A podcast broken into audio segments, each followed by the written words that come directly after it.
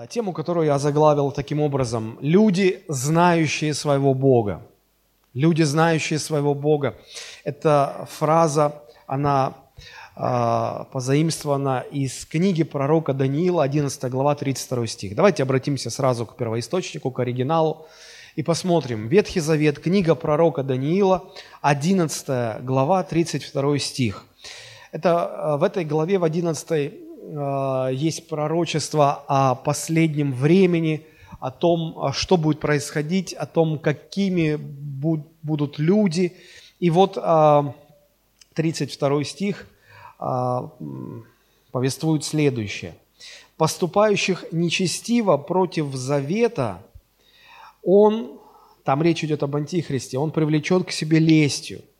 Но люди, чтущие своего Бога, усилятся и будут действовать. А, вот эта фраза, вы скажете, ну тут немножечко по-другому написано, люди, чтущие своего Бога.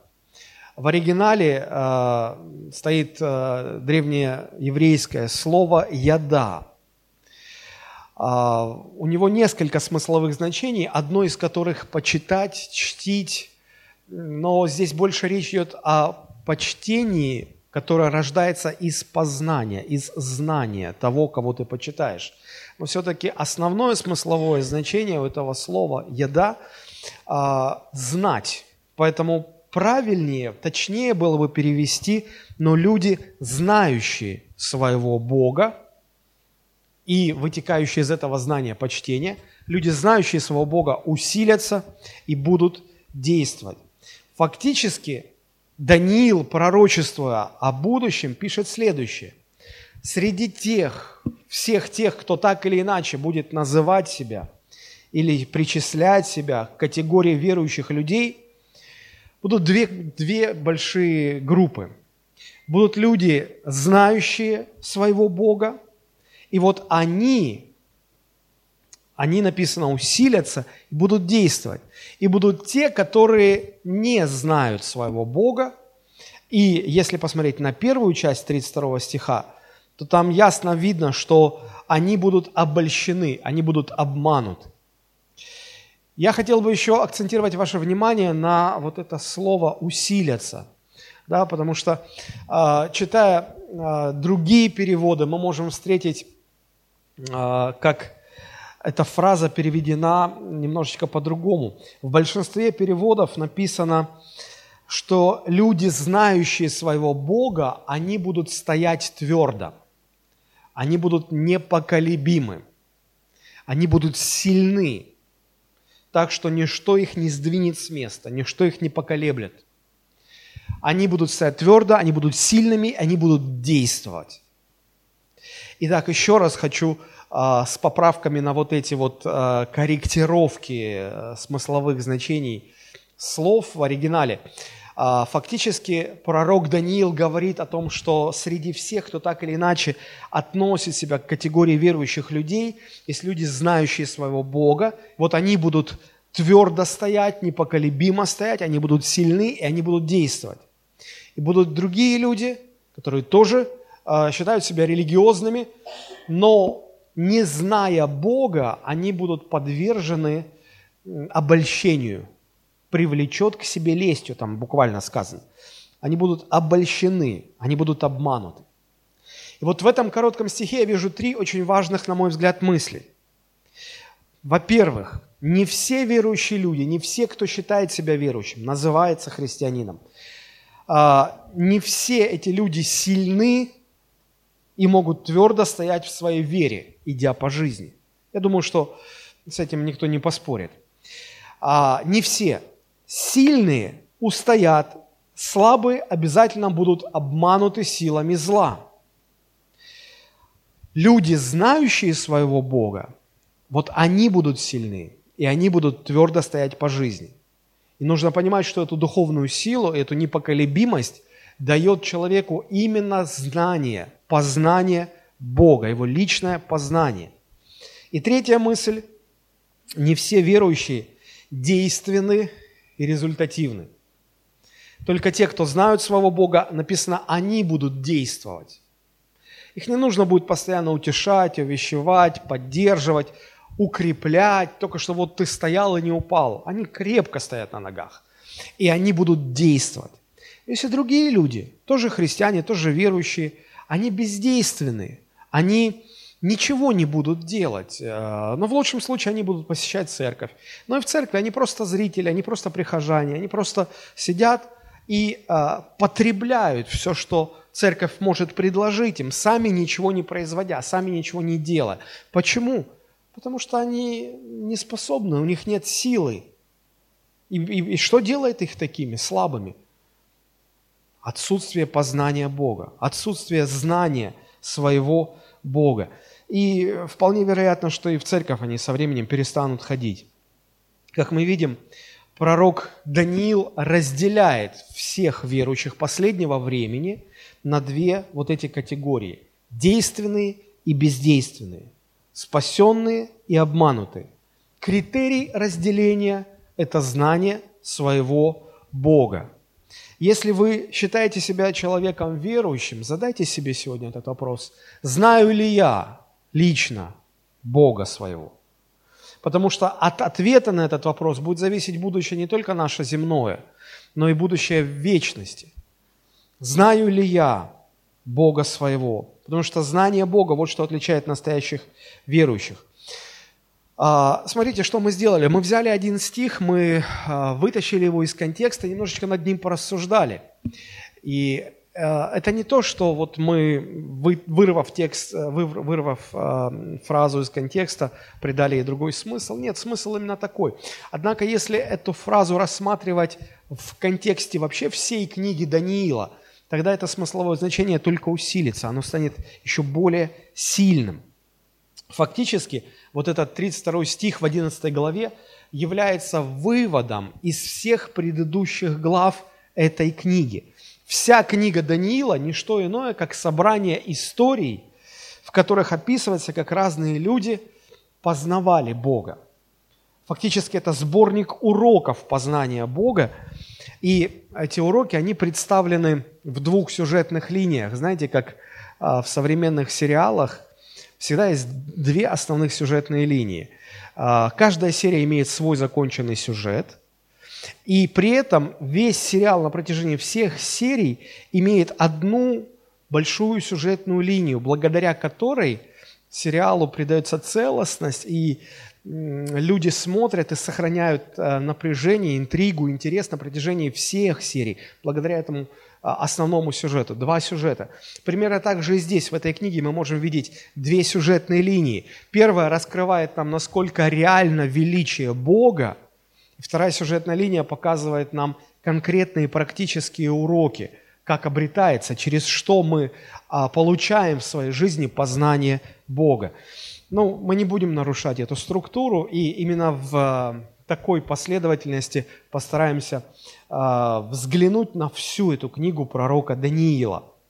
Итак, первое, что мы видим, читая книгу Даниила, буквально глава за главой, мы видим, как в ней предстает и представлено реальное величие Бога.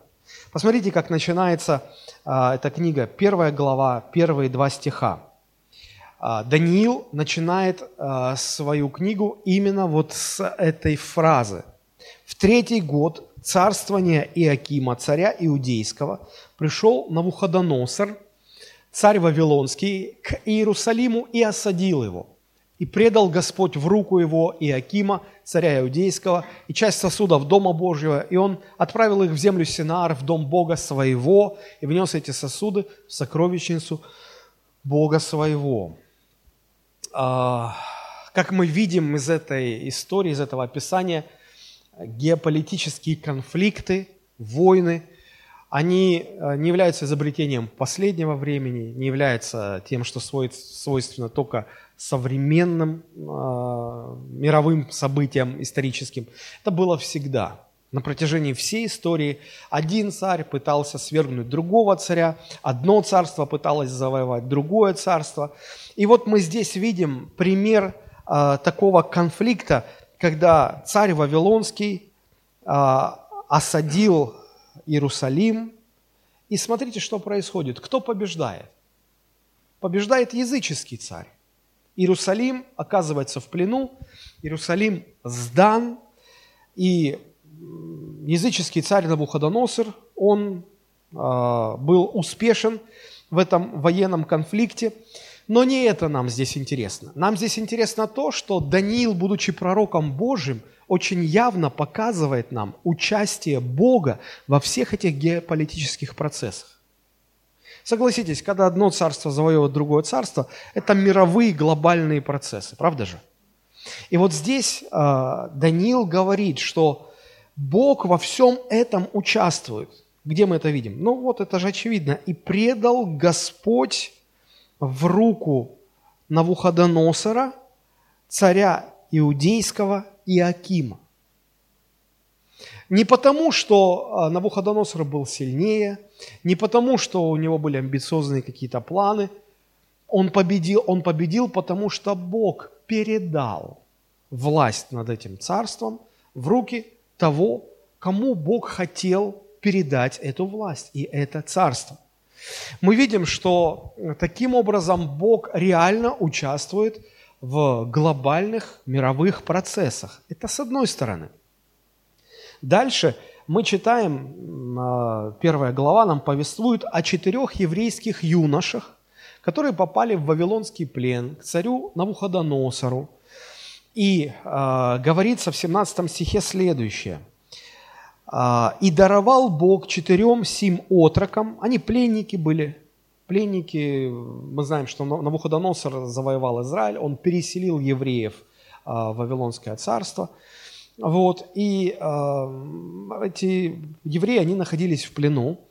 И вот Бог там, вернее, Навуходоносор, он решил выбрать из пленников самых лучших, чтобы как-то их таланты использовать и так далее. И вот там четыре юнош. И написано, «И даровал Бог четырем сим отрокам знания и разумения всякой книги и мудрости, а Даниилу еще даровал разуметь и всякие видения и сны». А, если в самом начале книги мы видим, как Бог участвует в глобальных, мировых, международных процессах, то здесь мы видим, как Бог – участвуют в микро таких вот э, процессах, в судьбах отдельных людей. Таким образом, если анализировать э, начало э, книги пророка Даниила, первую главу, то она показывает два уровня, на которых Бог заявляет о себе как о, о владыке. Он владыка, ему принадлежит вся власть. Касается ли это дело э, каких-то масштабных глобальных вопросов, или речь идет о судьбе отдельных людей, об их конкретных обстоятельствах, и на том уровне, и на этом уровне Бог является владыкой, у которого вся власть, и который действует так, как Он захочет. Видите это? Это очень важный момент. Смотрим дальше. А, вторая глава Вторая глава повествует нам об интересном событии. Только вот эти четыре отрока, среди которых был Даниил, а, попали, а, значит, прошли отбор и попали на службу к царю. Случается интересное событие. Царю снится сон. Во сне он понимает, что очень-очень важная информация открывается, он не может понять, и, будучи в волнениях, в переживаниях царь просыпается и забывает сон. Все, что остается в его памяти, ощущение того, что он видел какой-то очень важный сон, в котором чуть ли не решается судьба всего мира. Он хочет понять значение этого сна, но он не может его понять. Более того, он даже не может вспомнить, что конкретно ему снилось. И он издает указ, в котором повелевает всех Э, всю армию своих советников, мудрецов, халдеев, а, занять решением этой проблемы. Он их всех собирает и говорит, что, значит, дело такое, мне снился сон, вам нужно открыть его значение. Ну да, и маленький нюанс, я этот сон забыл, я его не помню, поэтому вам нужно сначала рассказать мне сон, а если вы расскажете что-то не то, я же, я пойму, что это не то – но если вы скажете что-то то, я вспомню, что это то. И вы потом еще должны мне значение этого сна истолковать. Коли нет, голова с плеч. И все были в шоке. Они говорят, никто никогда не требовал такого от своих подчиненных. Ладно, ты бы нам рассказал содержание сна, мы бы попытались истолковать его значение. Но как истолковывать то, чего не знаешь?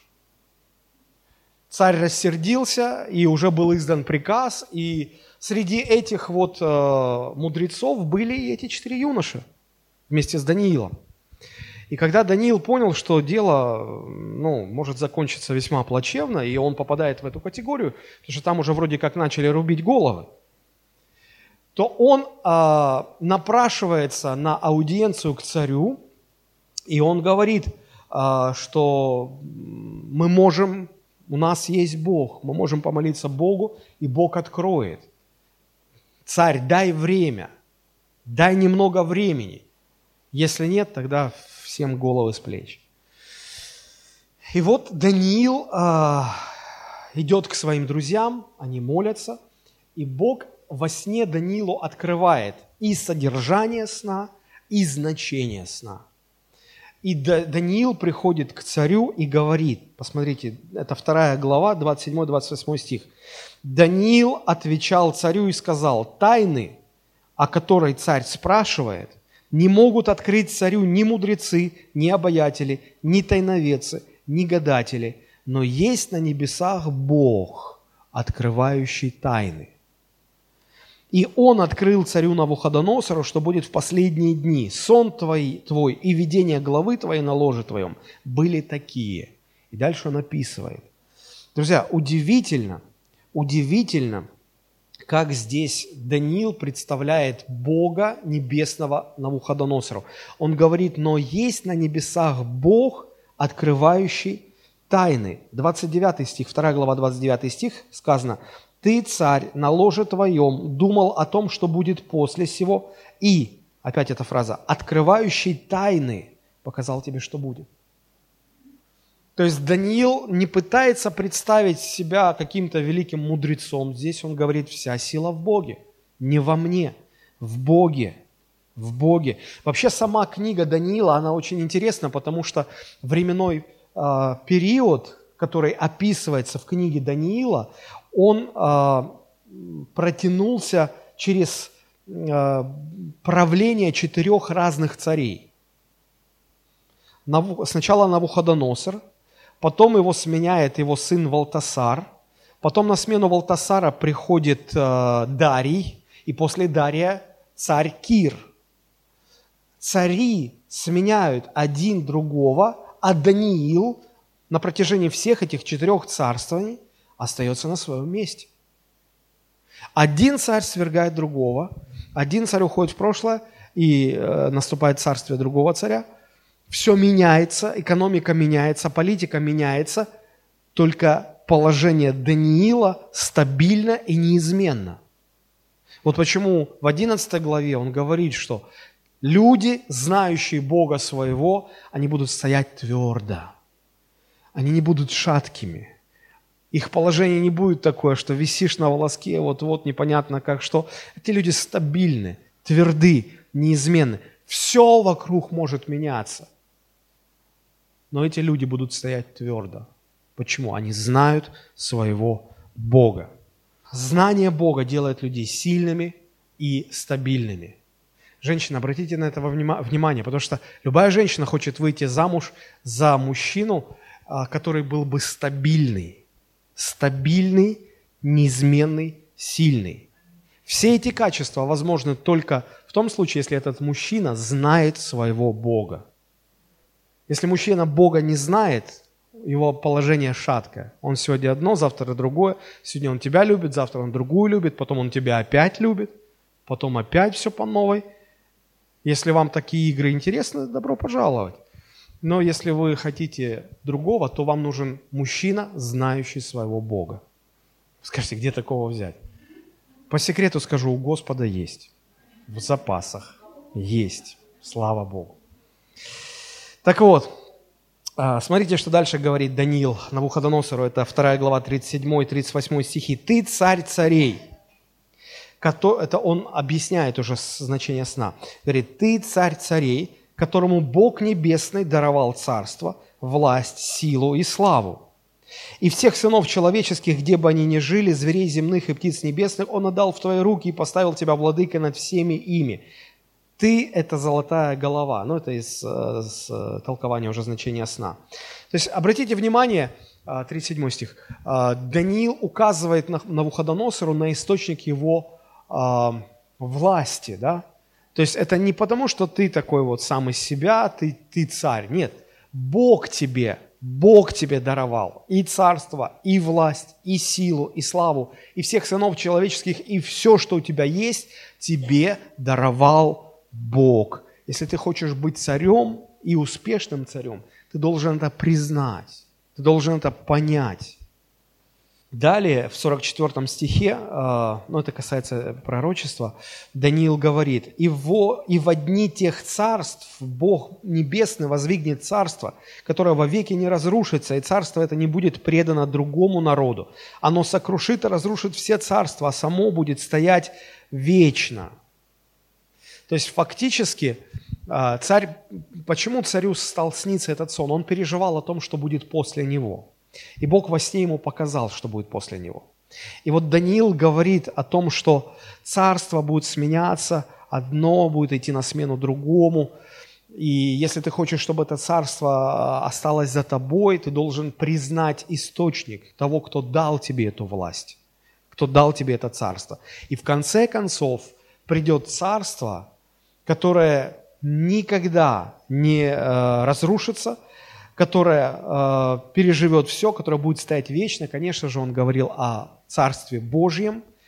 Вот. Но меня здесь э, впечатляет то, как смело, как дерзновенно Даниил говорит о таких вещах с царем. Потому что мы должны учитывать, что Даниил здесь был очень молодым человеком. Ему было э, ну, в районе 20 лет, может быть, немножко меньше.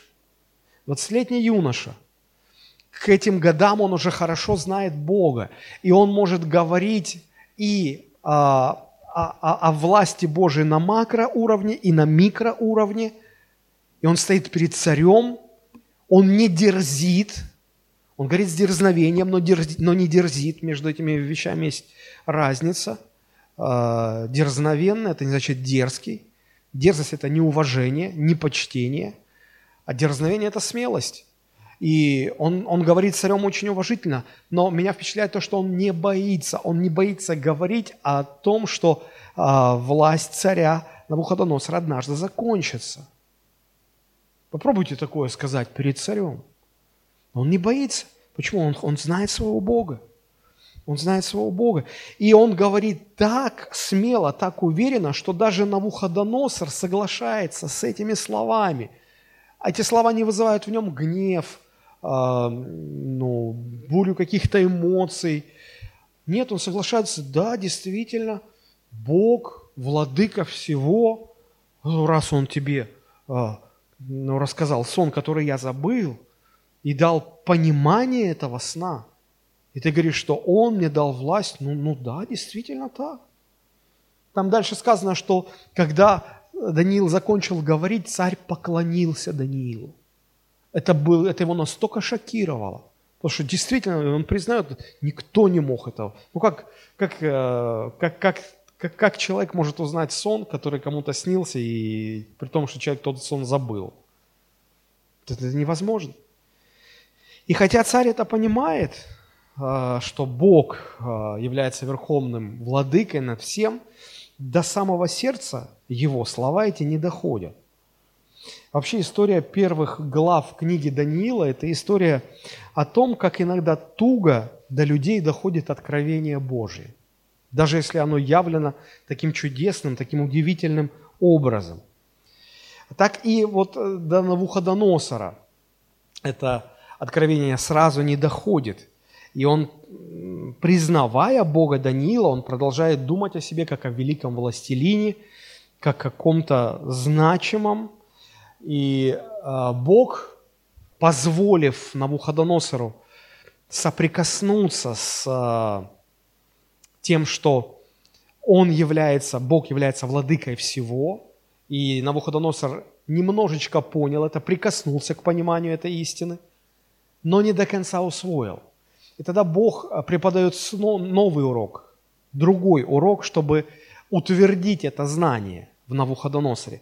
Третья глава, помните, она повествует о истукане, которого царь Навуходоносор сделал, и там была целая церемония, и царь требовал, чтобы все при, ну, как только начнет звучать музыка, все стали кланяться этому идолу. И все так и делали, кроме э, Даниила и трех его друзей. Ну, видимо, Даниил был где-то там чем-то занят, и про него не вспомнили, или, ну, в общем, про него здесь не говорится, а вот трех друзей этих поймали. И доложили царю. Царь, все поклоняются, а эти три парня – пленники, они что-то не, не хотят поклоняться. И царя это задело, оскорбило. Как это так? Нашлись умники, которые не исполняют указы царя.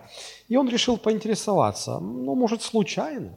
Может, ну, для них не родной язык, и они что-то там недослышали, недопоняли. Мы им сейчас объясним, и все будет нормально. Посмотрите, как царь разговаривает с, эти, с этими людьми. Это 3 глава, 14-15 стихи.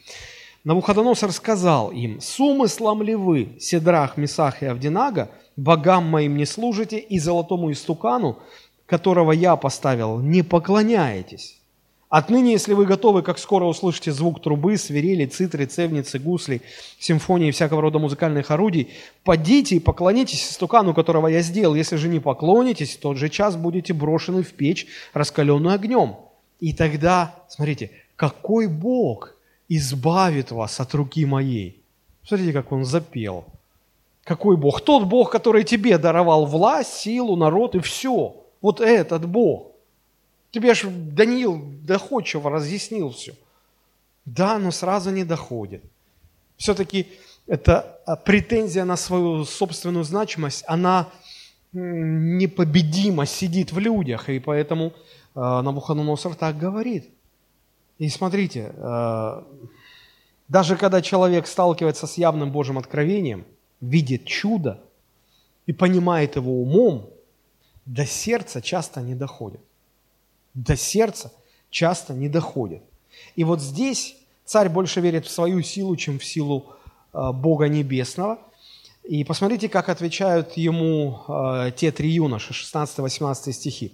«И отвечали Седрах, Месах и Авдинага, и сказали царю Навуходоносору, нет нужды нам отвечать тебе на это.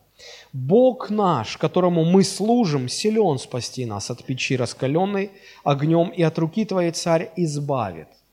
Если же и не будет того, то да будет известно тебе, царь, что мы богам твоим служить не будем, и золотому истукану, которого ты поставил, мы не поклонимся» мы не поклонимся. Посмотрите, здесь Даниил представляет контраст между э, этими тремя юношами, которые, несмотря на свой молодой возраст, они знают Бога, и даже под угрозой, явная угроза смертной казни, причем жестокой смертной казни, они тверды и непоколебимы. Им дается шанс выйти красиво из этой ситуации – а, уйти от э, угрозы э, потери жизни, но они твердо стоят, они знают своего Бога.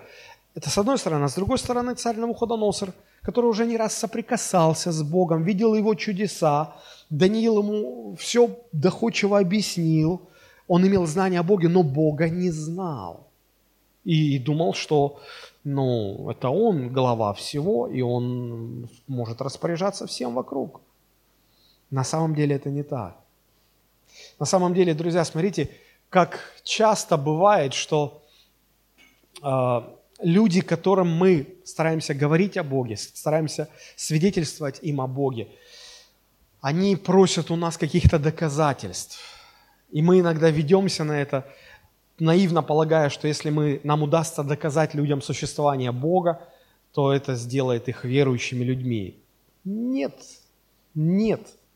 Нам нужно понять, что наша задача не заключается в том, чтобы доказывать э, окружающим людям, что Бог существует. Потому что это, даже если мы будем успешны в этом, это нисколько не изменит людей, не сделает их верующими.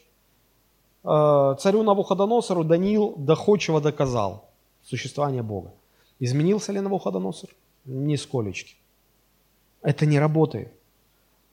Наша настоящая задача – познакомить людей с Богом Потому что настоящая спасительная вера не рождается от того, что люди видят чудеса, а она рождается от того, что люди смиряют свою гордыню перед Богом и начинают доверять Богу свою жизнь. А вот это приходит не через чудеса, не через доказательства Божие. Это приходит от того, когда человек начинает лично познавать Бога.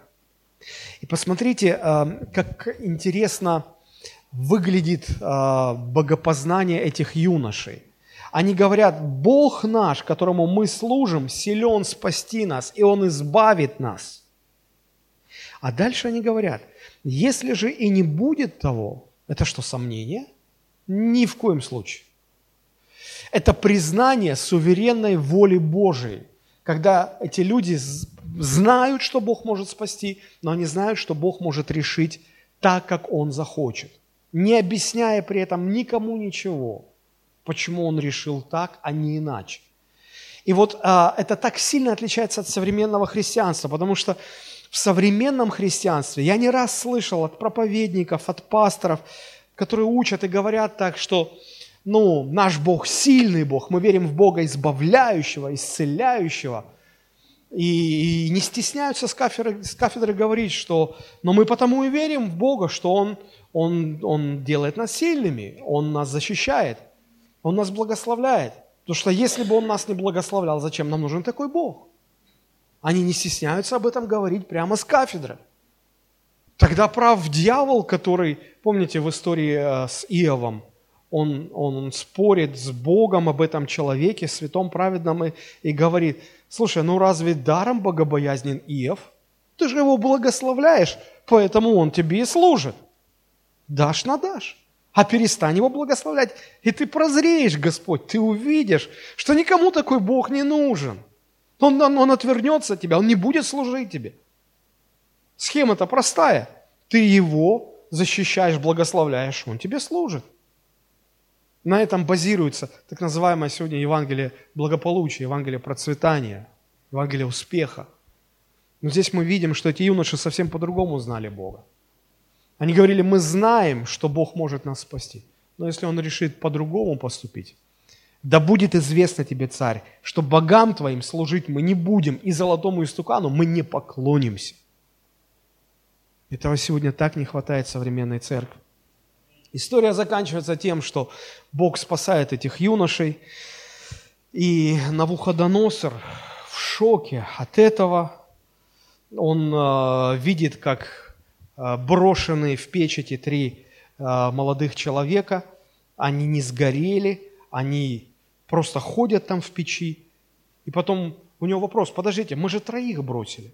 Почему я там четверых вижу? И он говорит, и вид четвертого подобен виду Сына Божьего. Господь любит встречаться со своими людьми в экстремальных обстоятельствах. И потом этот царь так, а, подходя к печи, насколько возможно, потому что она же там пылает жаром, и он кричит, Сидрах, Месах, Авдинага, вы ли это? Они ему туда, привет, царь. Выходите скорее. Они вышли, их давай все общупывать, обнюхивать. Ни волос не опален, ни одежда не повреждена, дымом от них даже не пахнет. Царь не может понять, что случилось? Может, печь не настоящая? Так, а ну-ка, кто тут накапал на этих троих? А ну сейчас проверим. Их взяли, связали, и сказано, что те, которые бросали их в печь, те, которые бросали их в печь, их огонь сразу же попалил, и они ну, рассыпались там в пепел, не говоря про тех, кого бросили в печь. И царь понял, печь настоящая. И он смотрит в глаза этих юношей и читает там значит и Бог у них настоящий. И вот смотрите, это еще одно чудо, с которым сталкивается Навуходоносор. И смотрите, что он говорит. Даниил 3 глава 28-29 стихи, стихи. Тогда Навуходоносор сказал, «Благословен Бог Сидраха, Месаха Авдинага, который послал ангела своего и избавил рабов своих, которые надеялись на него и не послушались царского повеления и предали тела свои огню, чтобы не служить и не поклоняться иному Богу, кроме Бога своего. И от меня дается повеление, чтобы из всякого народа, племени, языка, кто произнесет хулу на Бога Сидраха, Месаха Авдинага, был изрублен в куски, и дом его обращен в развалины, ибо нет иного Бога, который мог бы так спасать. Вы скажете, ну вот оно, богопознание. Ну вот же, он теперь настоящий христианин. Он не просто признает Бога, он исповедует веру. Не просто исповедует веру, он еще грозится всем, кто похулит этого Бога. Тому секир башка и, и все страшное, что только может быть. Казалось бы, все, настоящий верующий уже царь. Однако глава 4 заставляет нас призадуматься над тем, истинно ли это.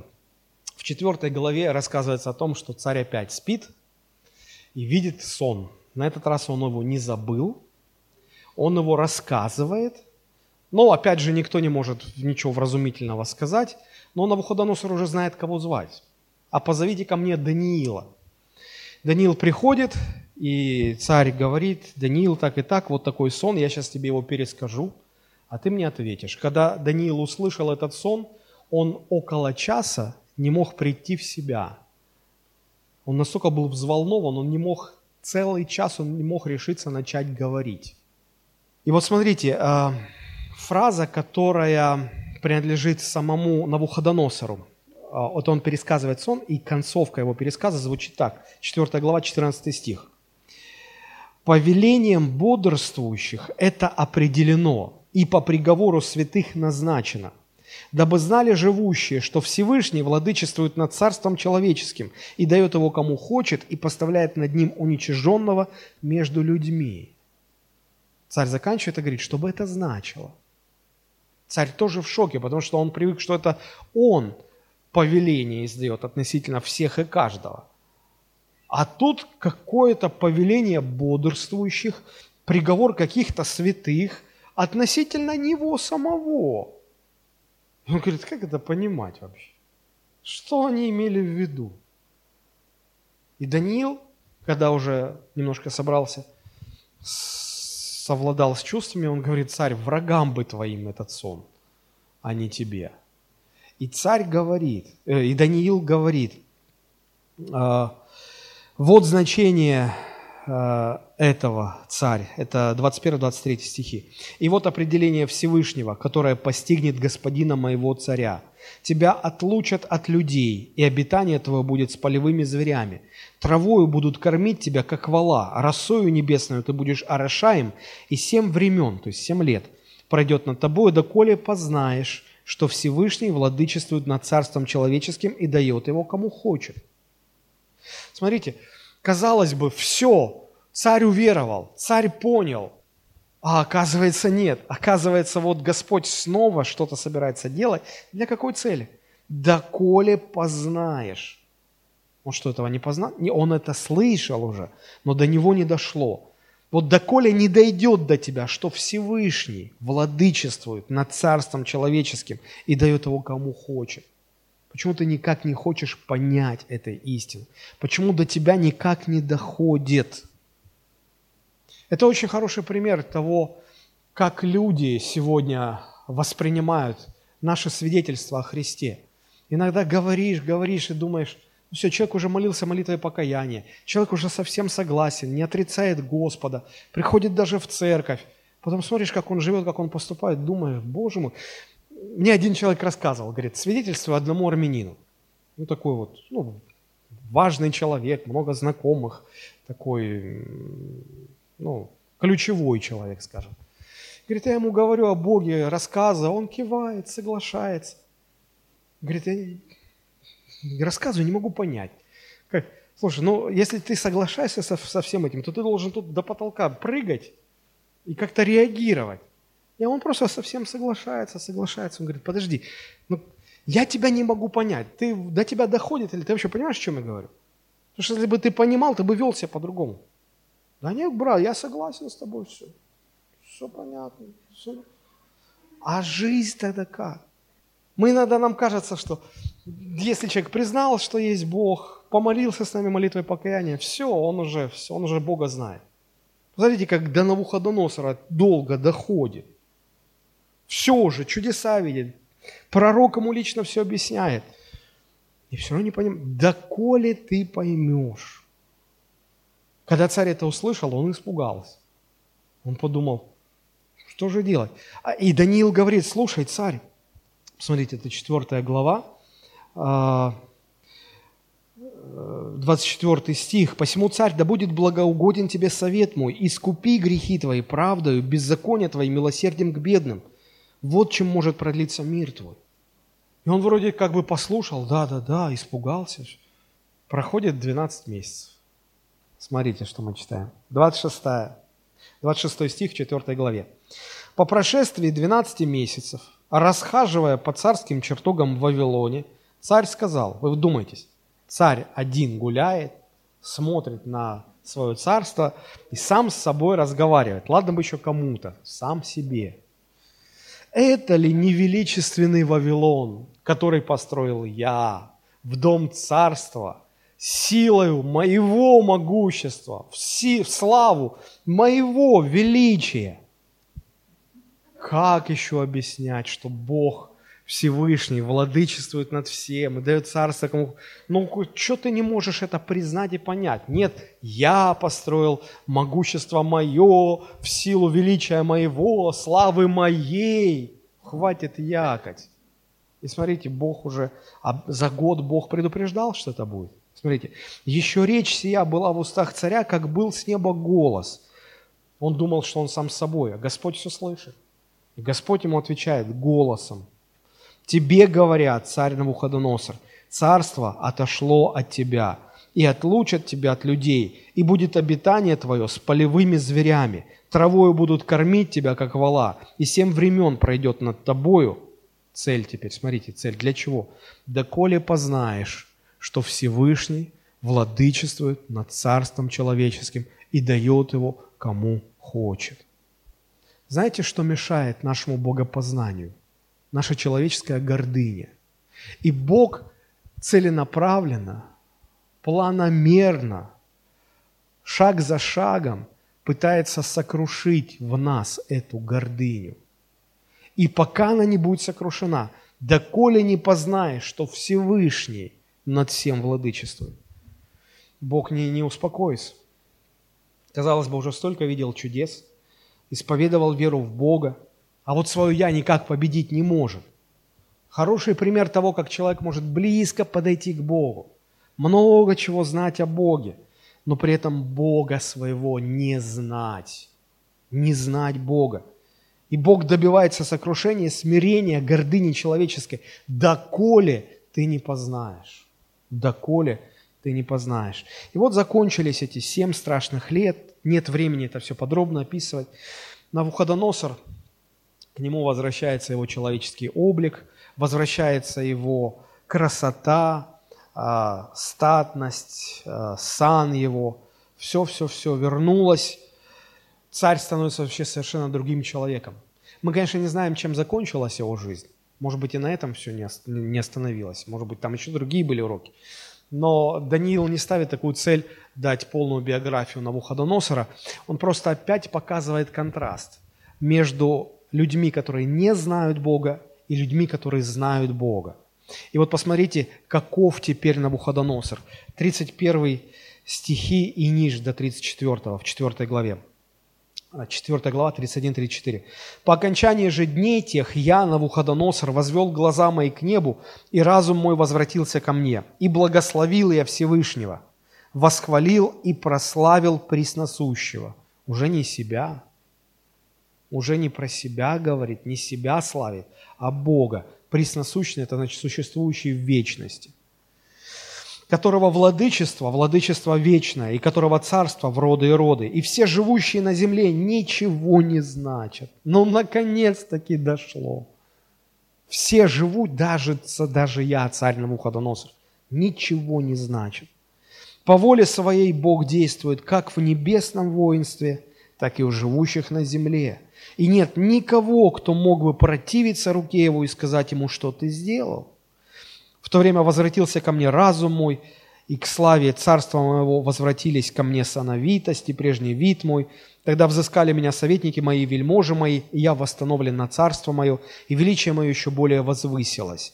Ныне я, Навуходоносор, славлю, превозношу и величаю Царя Небесного, которого все дела истины и пути праведны, и который силен смирить ходящих гордо. Вот теперь по-настоящему дошло. Друзья, я хочу сказать, что все мы, христиане, я сейчас про христиан говорю, мы все чем-то похожи на этого Навуходоносора. Потому что как в жизни этого царя Бог хотел сокрушить гордыню, чтобы люди могли победить свое «я» и уже славили не себя, а славили Бога и жили для Бога. Так и в нас сегодня – Бог проводит нас из одной ситуации в другую, от одних трудностей к другим, из одних проблем в другие переводит только для того, чтобы доколе не познаем мы Бога, доколе не, не станем людьми, которые знают Бога своего. Я хочу пророчески к некоторым сказать сегодня, знайте, слушайте сюда. Бог, послушайте, что говорит этот человек, Навуходоносор.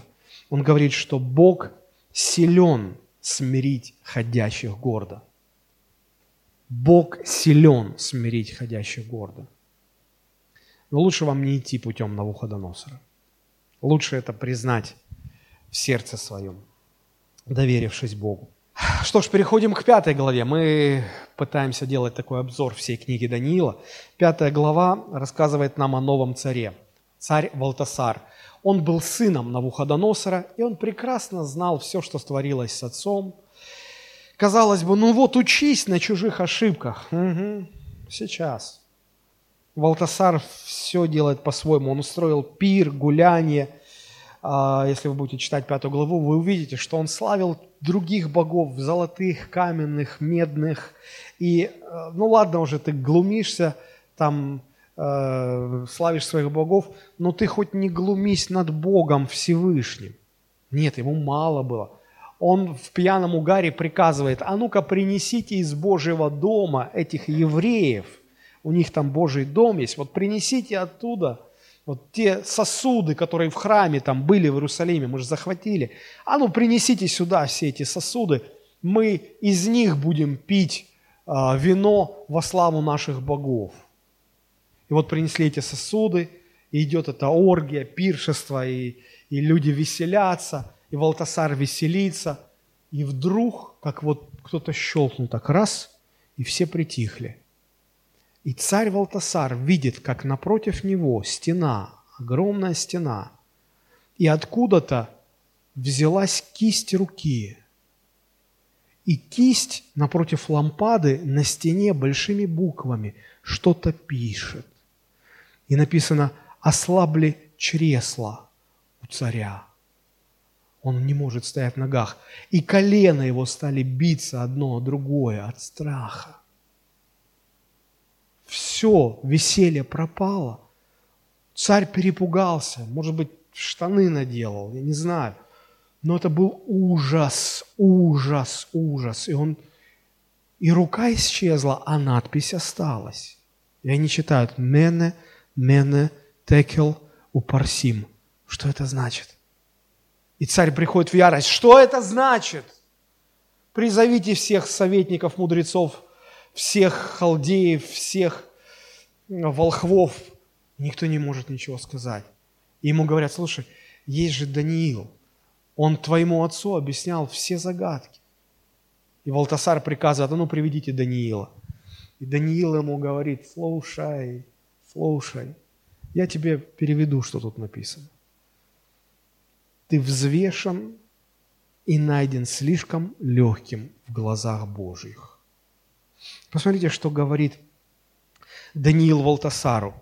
Это 5 глава, 22 стих. «И ты, сын его, Валтасар, не смирил сердце твоего, хотя знал все это». Ты же знал все эти истории со своим отцом. Ты же, ты же уже не был таким маленьким, что ты уже в таком возрасте, что ты мог все понимать. Ты же все понимал, ты же все это знал. Не смирил сердце твоего, но вознесся против Господа небес, и сосуды дома его принесли к тебе, И ты, и вельможи твои, и жены твои, и наложницы твои пили из них вино, и ты славил богов серебряных, золотых, медных, железных, деревянных и каменных, которые не видят, не слышат, не разумеют, а Бога, в руке которого дыхание твое, и у которого все пути твои в руке, ты не прославил. Ну как с тобой еще говорить? Смотрите, он его отчитывает как мальчишку. А это царь. Попробуйте царю. Помните, как пророк Нафан – который был другом Давида, и Бог послал его обличить Давида, как тот думал, как к нему подойти, потому что, ну ты что-то скажешь слово вопреки царю, и тебе голова с плеч полетит.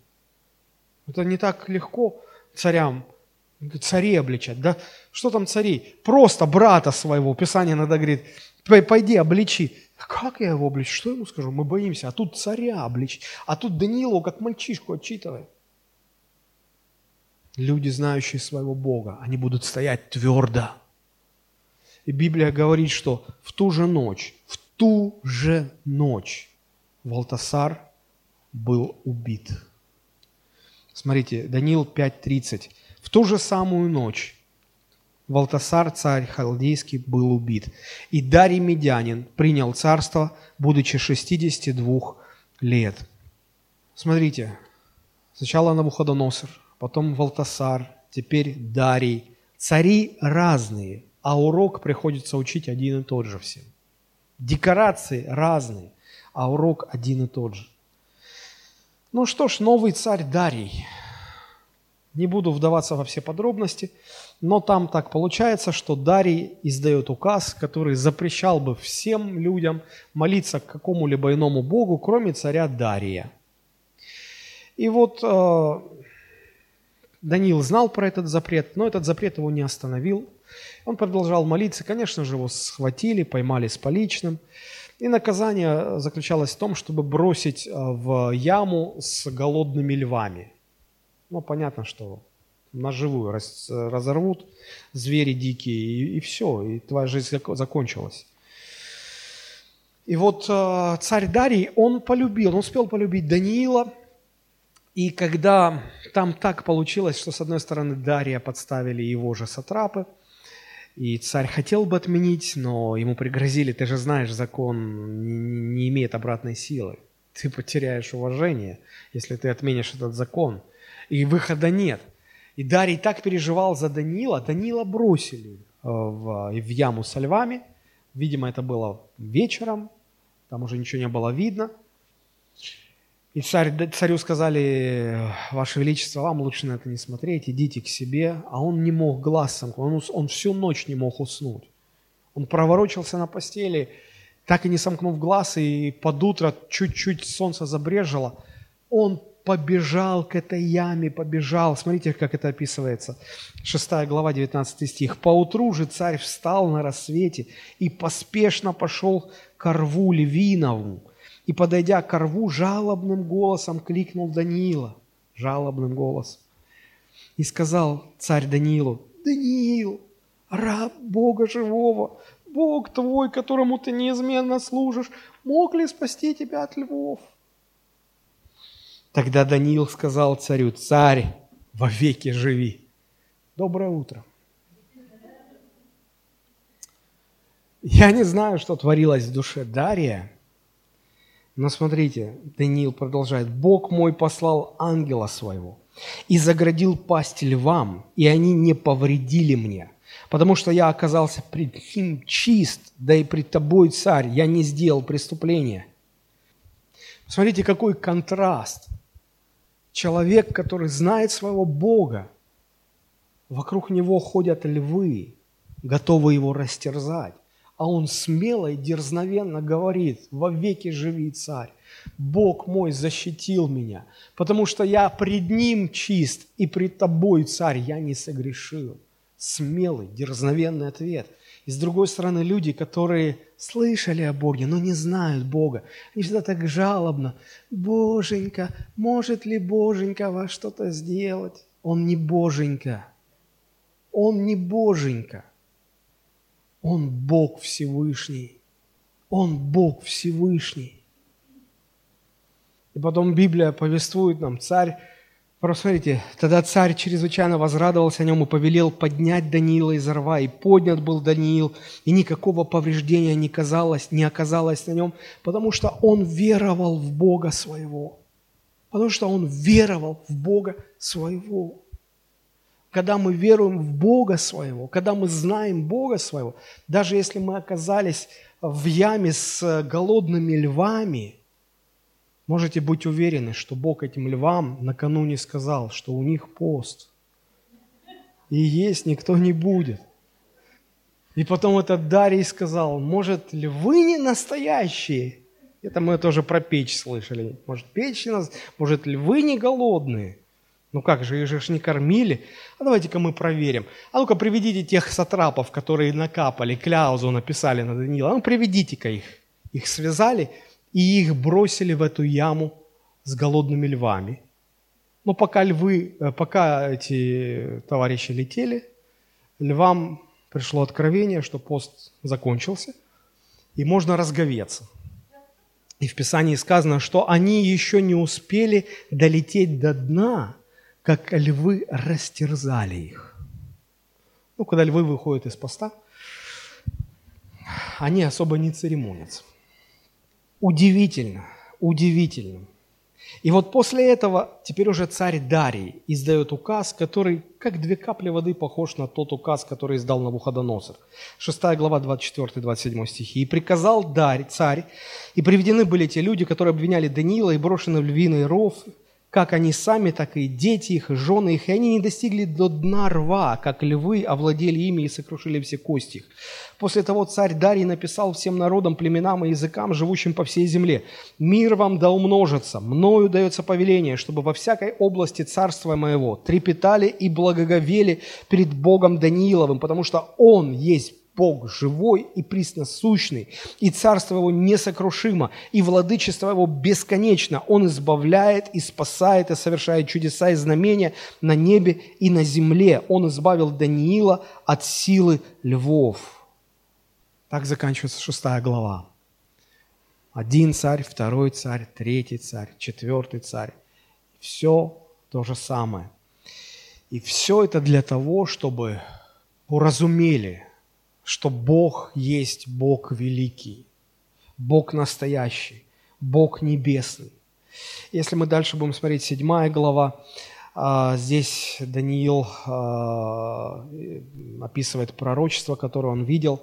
В этих пророчествах он говорит о ветхом днями, это Бог Отец, и к нему идет как бы Сын Человеческий, это указание на Иисуса Христа – и всякий раз, когда Христос говорил о себе как, сын, как о Сыне Человеческом, в еврейском сознании всплывало пророчество Даниила, и они понимали, что это тот, о ком было предсказано за многие-многие годы.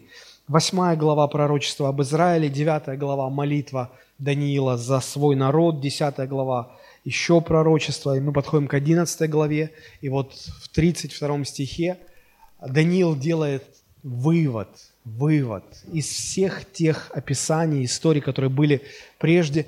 И он говорит, что люди, знающие Бога своего, они усилятся и будут действовать. Они будут стоять твердо, они будут сильными, и они будут действовать. А, как я уже сказал, более точное значение этого пророчества заключается в том, что среди всех кто относит себя к верующим, будут две категории людей. С одной стороны, это люди, знающие Бога своего, они будут сильными, они будут стоять твердо, они будут действовать. И те, кто не знают Бога, хотя и будут считаться религиозными людьми, и они, скорее всего, будут прельщены или обмануты. Таким образом, мы видим, что жизнь человека – это сложнейшее переплетение его желаний, его намерений, амбиций, его ценностей, его достижений, его планов, его предприятий, мечтаний, вожделений. Такое запутанное-запутанное переплетение. Но среди всего этого есть одно, что-то одно, что по-настоящему является ценным, драгоценным. Это знание своего Бога. Только это будет делать человека стабильным и сильным. Все остальное шаткое, все остальное ненадежное. Похожий вывод мы находим у а, других пророков Ветхого Завета, например, Иеремия, 9 глава, 23-24 стихи.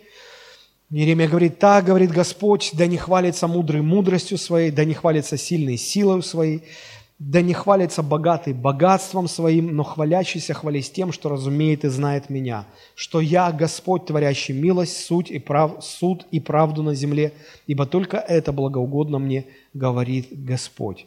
Насколько вы знаете Бога?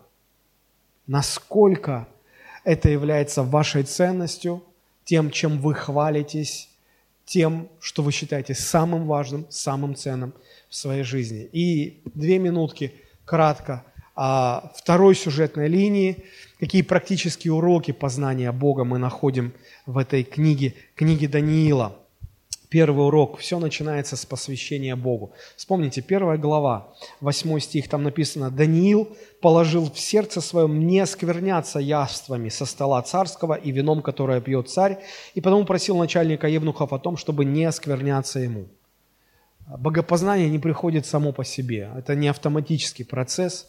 Познание Бога надо захотеть. Желание познать Бога обязательно приведет вас к посвящению – посвящение, это значит, надо от чего-то отказаться. Что-то, что вас оскверняет, надо от этого отказаться. Вы сами знаете, что вас оскверняет. Если вы посвятите себя, вы откажетесь от этого. Это будет началом а, вашего движения к тому, чтобы знать Бога. Второй урок, который мы видим здесь, мы видим, а, как важно доверять Богу в трудностях, потому что Бог а, целенаправленно, сознательно допускает в нашу жизнь трудности. У каждого они свои, каждому они четко дозированы. Но самое главное э, то, как мы ведем себя в этих трудностях. Посмотрите, Даниил, 2 глава, 16-18 стихи. Когда Даниил узнал, что э, грозит смертная казнь всем мудрецам, если не будет открыт сон царю, смотрите, 16 стих. Даниил вошел и упросил царя дать ему время – и он представит царю толкование сна. Даниил пришел в дом свой и рассказал дело Анании, Мисаилу и Азарии, товарищам своим, чтобы они просили милости у Бога Небесного об этой тайне, дабы Даниил и товарищи его не погибли с прочими мудрецами вавилонскими. Доверяем ли Богу в трудностях? Когда, когда угрозы, когда угроза самой жизни нависла над нами, бежим ли мы за помощью к Богу? Посвящаем ли мы себя молитве? Доверяем ли Богу? Потому что только проходя через трудности, мы обретаем познание Бога.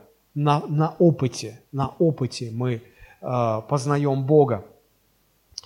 И 19 стих 2 главы. «И тогда открыта была тайна Даниилу в ночном видении, и Даниил благословил Бога Небесного.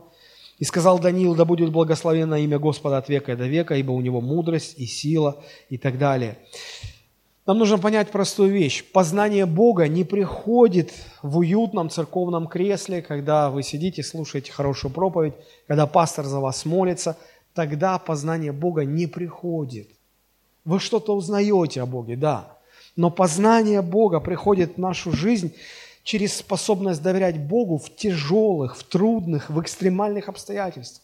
Когда мы проходим через них, и мы не к людям обращаемся за помощью, и мы не в панике бесимся и не знаем, что делать. Но когда мы твердо уповаем на Господа, и Он спасает нас, проводя через эти львиные рвы, огненные печи, тяжелейшие обстоятельства, и мы тогда познаем на практике, на опыте, что Бог силен спасать тех, кто доверяет Ему. Это чрезвычайно важно. Это вы не получите ни в каких проповедях, ни в каких молитвах. Это вам нужно научиться доверять Богу в трудностях. Третье – смирение. А, смотрите, Даниил 2.30, э, он говорит на Навуходоносору, «А мне тайна сия открыта не потому, чтобы я был мудрее всех живущих, но для того, чтобы открыто было царю разумение, чтобы ты узнал помышление сердца твоего». Даниил мог бы тут рисануться и сказать, «Да мы все евреи такие, мы же с Господом на короткой ноге». Ну вот это, это свойство такое всего еврейского народа. Обращайся, царь, если что. Даниил не ведет себя так. Он ведет себя очень скромно. Имея познание Бога, он не рисуется, он не гордится этим, он не выставляет себя на показ. Знаете, очень трудно оставаться смиренным, когда у тебя есть сила и власть. Когда у тебя ничего нет, ты такой смиренный. Просто потому, что ничего нет. Но когда есть что-то, очень тяжело оставаться смиренным. Кто-то сказал, смирение такая странная вещь. Только ты подумал, что оно у тебя есть. И его сразу нет. Вот и все. Четвертое. А, признание Божьего суверенитета, Божьей власти. Когда, помните, Сидрах, Месах, Авдинага сказали, что Бог нас силен спасти, но даже если не так, мы все равно останемся верны Богу. Если у вас будет такое признание Божьей власти, спасет, не спасет Бог, исцелит, не исцелит Бог, все равно да будет благословено имя Господне. Мы доверяем Богу в любом случае. Вот тогда мы начинаем познавать Бога. Без этого... Я столько раз разговаривал с людьми, я видел слезы, вот фактически, буквально, как люди плакали, говорят, так что Бог меня не собирается исцелить? Я говорю, я не знаю. Но если Он не исцелит вас, вы останетесь Ему верны. Не, я так не согласна. Не-не-не, я... А как это Он не исцелит меня? Подождите, я же умру. Я же молодая, еще жить хочу. Я еще жизни не видела. Нет, так не пойдет. Пастор, или вы молитесь, чтобы он меня исцелил, или я не буду ходить в вашу церковь. Как будто вы мне одолжение делаете, что вы ходите в мою церковь. Здесь не про церковь, друзья, здесь про Бога вообще речь. С таким подходом, о каком Боге идет речь? Нам нужно учиться признавать Божью суверенную власть. Как Он решил, так и будет. И Он не обязан никому ничего объяснять. Пятый урок, да, пятое практическое, через что приходит, когда мы молимся. Когда мы молимся. Даниил молился со своими друзьями, чтобы Бог открыл тайну. Даже когда вышел указ Дария о запрете молитвы, Даниил все равно, у него было место, время, он считал это необходимым, не просто по дороге где-то на работу. Господи, все хорошо, ты все знаешь, благослови, аминь, аллилуйя, слава Богу. На языках там что-то тра-та-та-та-та, все хорошо. Нет, Даниил так себя не вел. У него было место, у него было время, где он приходил, и он только Богу все свое внимание отдавал. Сегодня мне часто этот вопрос, пастор, а можно вот пока идешь на работу молиться? Да можно, можно, говорю, вообще не молиться. О, живут же нехристи. Можно вообще не молиться. Но если ты хочешь молиться Богу, тебе нужно место и время. Пастор, у меня однокомнатная, неважно. Найди угол какой-то, кресло в машине, я не знаю, выйди на улицу. Не, если ты хочешь, ты найдешь. Найди время. Потому что, знаете, иногда бывает так, вот разговариваешь с каким-то человеком, и он такой, ты ему телефон позвонит, и говорит, извините сейчас.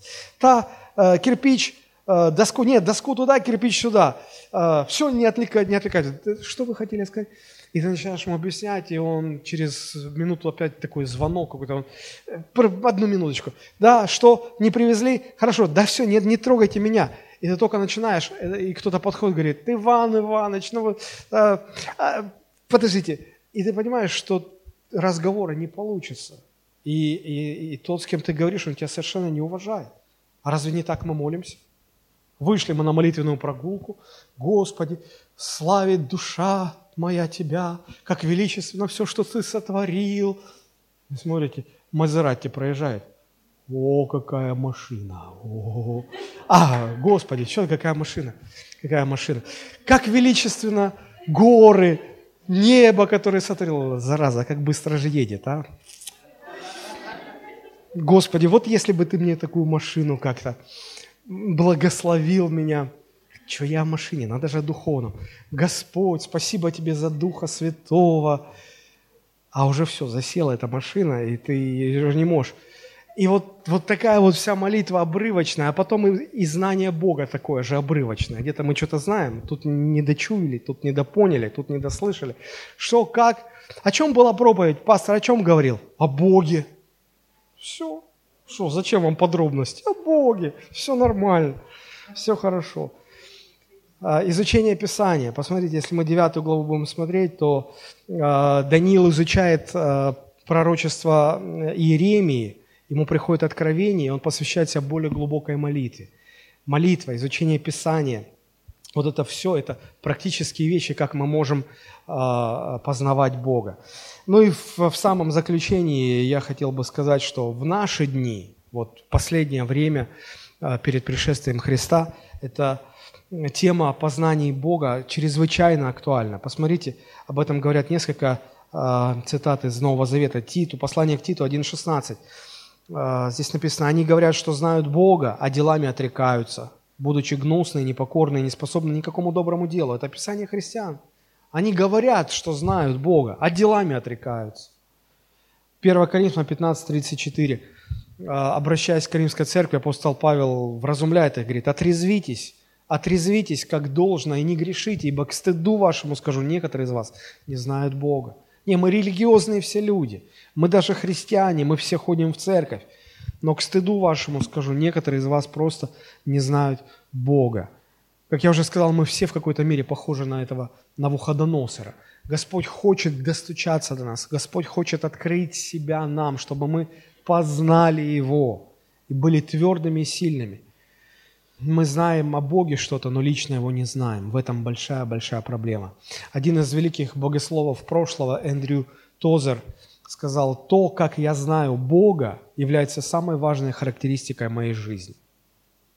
Друзья, мы сегодня говорили о пророчестве Даниила, 11 глава, 32 стих.